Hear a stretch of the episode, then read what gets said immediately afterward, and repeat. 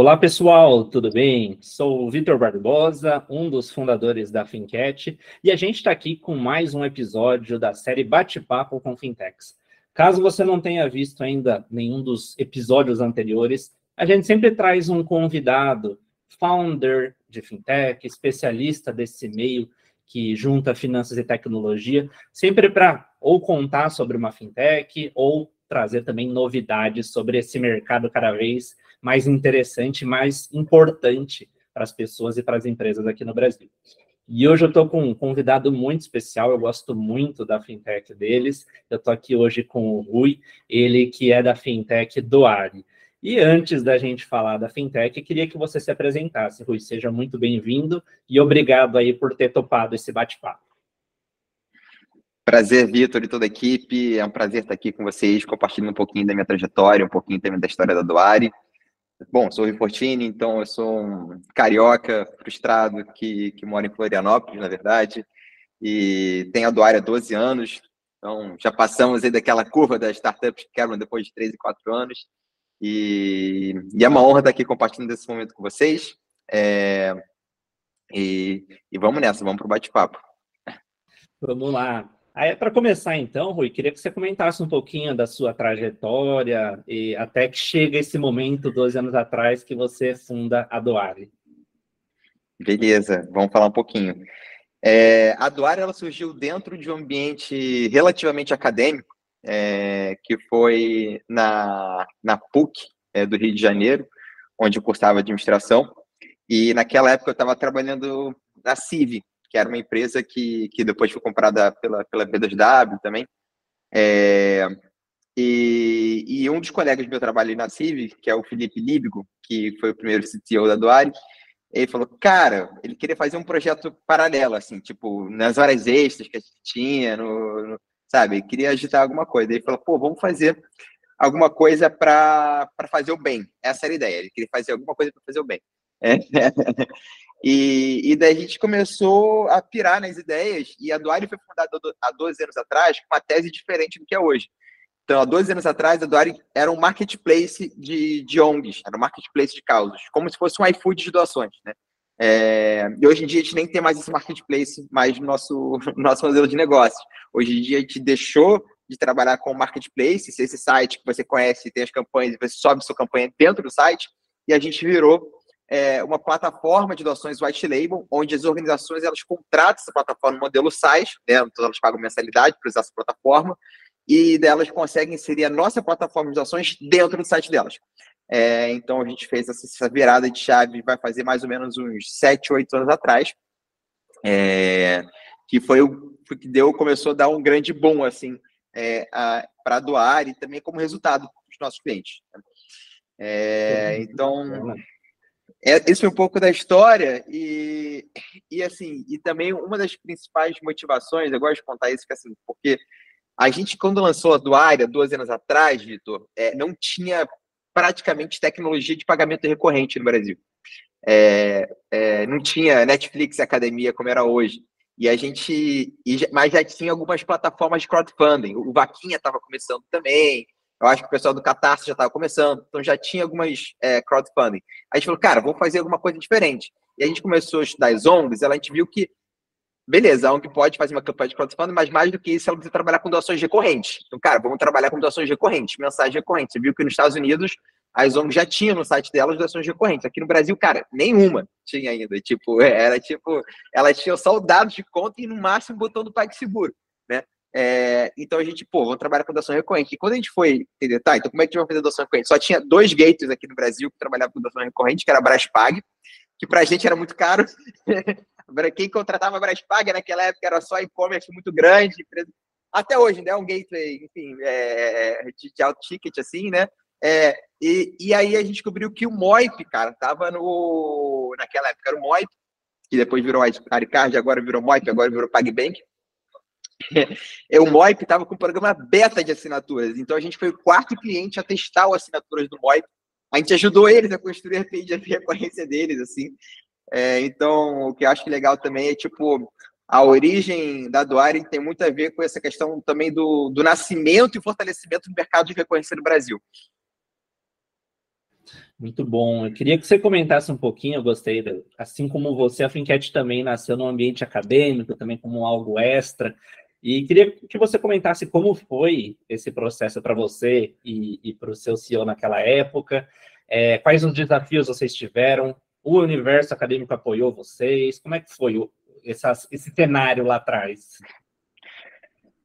É, a gente a gente não teve nem muito apoio do, do universo acadêmico, de fato, né?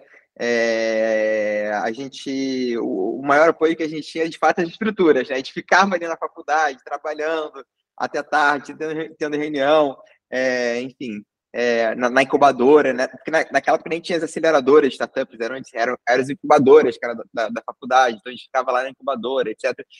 É, e, e como era um projeto meio side project, a gente nem podia falar muito também, né? a gente ficava mais na nossa mesmo, assim, cozinhando. É, e, mas de principal desafio que a gente teve no começo, assim, é, eu acho que foi que a gente chegou com uma tecnologia que era muito à frente da época, né? Então, por mais que o marketplace até seja uma ideia mais simplista, tipo, ah, você cadastra sua ONG e é um diretório, etc e tal, para as ONGs, é, elas entenderem o poder das doações online, das recorrências, delas terem que pegar aquele link, divulgar e captar a doação online, era uma coisa que, assim, as ONGs não, pouquíssimas ONGs já estavam trabalhando com doação online, de fato, de forma consolidada. Então, assim, a, o processo de doação online, captação, ainda estava muito cru no terceiro setor. Então a gente viu, durante esses 12 anos, a gente acompanhou o, o meio que a, a, transformação digital do terceiro setor. Né? Então, assim, mas assim, nos, nos três, quatro primeiros anos, cara, a gente cheirava leite de pedra, assim. Então, assim, era, era, era um trabalho de educação muito forte, assim, de, de, de realmente ter que explicar por que, que é importante uma ONG receber doação online. Agora a gente está falando, de, agora quando a gente faz educação, a gente fala de temas mais avançados dentro da captação, é, mas, assim, então, os, os três primeiros anos foi, foi puxado, assim, mais por causa disso. Realmente é o time do mercado, sabe? Interessante, porque você cria a solução, você percebe a demanda, mas tem que fazer esse trabalho de educação, né? Que é também o que a gente faz um pouco aqui na FinCat, né? A gente vê essa importância das fintechs, mas muita gente ainda confunde, não sabe o que é, não sabe se é seguro. Então, a gente sempre tem que levar junto essa conscientização, essa evangelização do nosso usuário, né? E, e, seguindo, eu queria que você comentasse como que está hoje esse universo das ONGs aqui no Brasil. Elas já aderiram, você até comentou já um pouquinho essa questão dos pagamentos online, das recorrências. É, a gente viu aquele, como você comentou no, no seu comecinho da frase, é, vaquinha surgindo, Catarse, aí teve aquele primeiro boom do crowdfunding, aí começaram a aparecer várias fintechs, aí o crowdfunding ficou um pouquinho de lado e volta a aparecer com tudo quando entra essa questão de recorrência. Então, eu queria que você comentasse como estão esses dois mercados, tanto o crowdfunding quanto a questão das ONGs. Legal, Vitor. É, eu acho que o mercado tem crescido ano a ano, né? É, e assim como o terceiro setor também tem ganhado mais relevância como um todo, né, na, na economia do, do, Brasil, né? Tem até um dado que saiu é, relativamente recente, né, que o setor representa 4,27% do PIB, né, e assim, é, comparado ao agro, né, que é 4,57%, então assim, o terceiro setor é, é, é praticamente é, o, o, mercado agro, é, e, e a gente enxergou que uma das grandes chaves de virada que acelerou, acelerou esse processo de transformação digital, que já estava acontecendo, só que não estava no ritmo tão rápido, foi a pandemia. É, porque é, antes da pandemia, as ONGs elas podiam captar fazendo bingo, fazendo evento, fazendo mala direta, motoboy, essas outras ferramentas mais dinossáuricas é, de captação de recursos. É, e daí, com a pandemia, esquece, essas fontes secaram, né? É, então elas foram meio que obrigadas a, a tipo, agora a gente tem que ir para online, agora a gente tem que fazer live, agora a gente tem que ter QR Code, agora a gente tem que ter. Então, assim, então, é, esse processo veio muito forte na pandemia.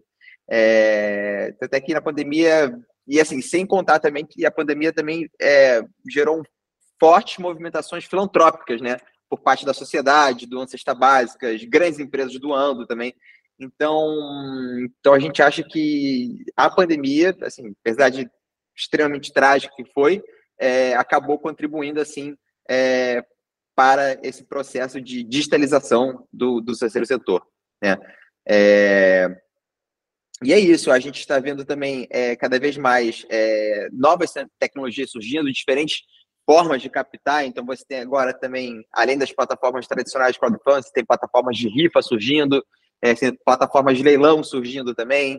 É, você tem algumas fintechs é, internacionais começando a, a, trazer operação aqui para o Brasil também.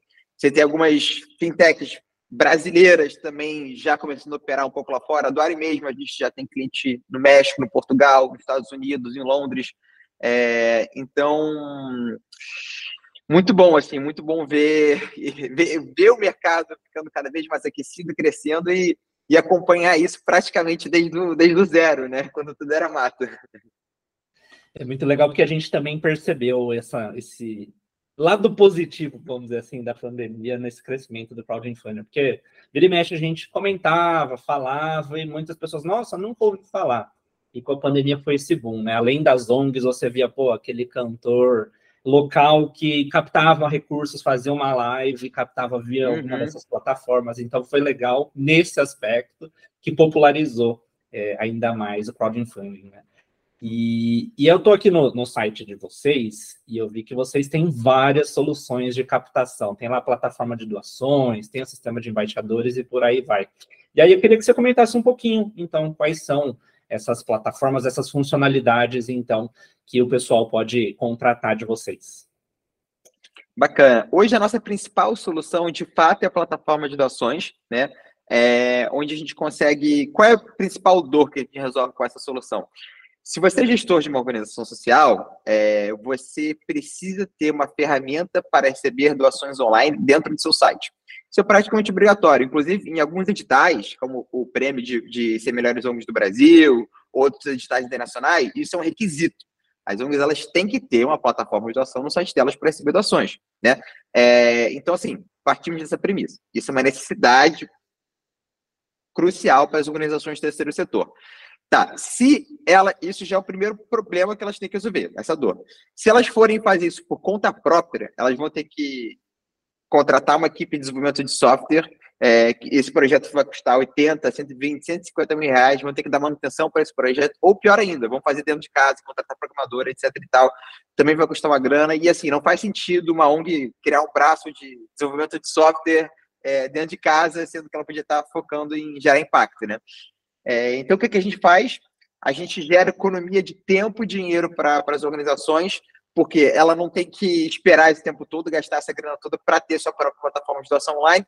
Ela pode simplesmente pagar a mensalidade a partir de planos que custam 290 reais por mês, sem nenhuma taxa de implementação, e ela pode ter uma plataforma de, de doação operando dentro do site dela é, em um dia.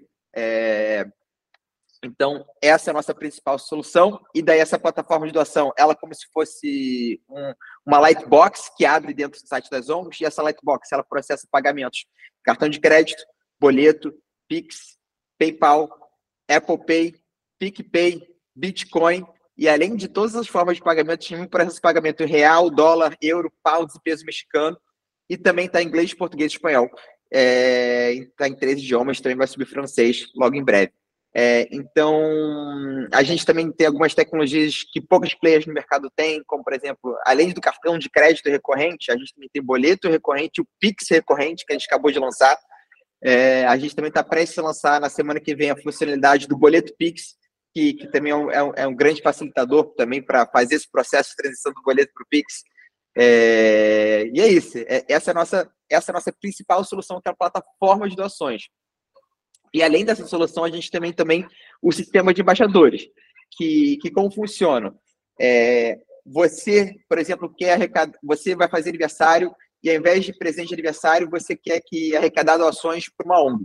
Então você pode ir lá, criar a sua campanha, subir sua foto, a sua meta, ah, quero arrecadar dois mil reais para o meu aniversário, que vai ser destinado para essa ONG.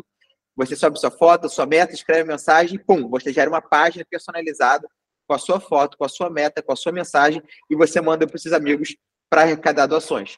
E daí todo esse dinheiro, diferente de, de outros sites, que o dinheiro vai para a pessoa, a pessoa tem que sacar o dinheiro e mandar para um, não, o dinheiro vai direto para a conta Então, você está criando uma campanha de arrecadação, como pessoa física ou pessoa jurídica, é, para arrecadar doações para uma ONG. Então esse, então, esse é o sistema de embaixadores, onde a gente quebra a lógica é, tradicional do crowdfunding, que como funciona? Você tem uma página de doação somente, e daí só tem meio que um núcleo responsável por fazer aquela divulgação, e a gente passa para o modelo que, além daquela página mãe de doação, você pode ter centenas, milhares de outras micropáginas, subcampanhas arrecadando doações para a campanha principal. Pô, muito legal, muita solução bacana. Estou vendo aqui também que vocês têm uma certificação, certificação selo do Ardo. Como que funciona? Quem pode é, passar por esse processo? Sim, o selo do ar é uma parceria que a gente tem com o Instituto do Ar. É, é muito interessante esse processo de certificação onde qualquer organização do terceiro setor que consiga atender qualquer um dos. É, tem que atender pelo menos 75% dos 42 critérios, é, consegue passar por esse processo de certificação. É, e é um processo que vai verificar é, desde boas práticas de captação de recursos, mas também boas práticas de gestão, de operação, financeiro, RH, impacto, então, são, são alguns eixos temáticos, são divididos dentro desses, desses 43 critérios, é, que, e, e, e também cada, para cada critério você tem que enviar uma comprovação, e você consegue ter esse selo aí, que, que é super bem reconhecido dentro do terceiro setor, através do Instituto do Ar, que é parceiro nosso nesse, nesse, nesse projeto.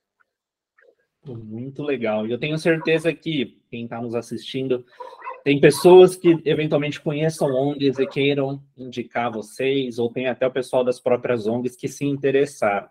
Como que funciona o processo? Tem uma demonstração, é uma call, tem que ligar? Como que o pessoal pode é, conhecer mais e efetivamente contratar as soluções que vocês têm?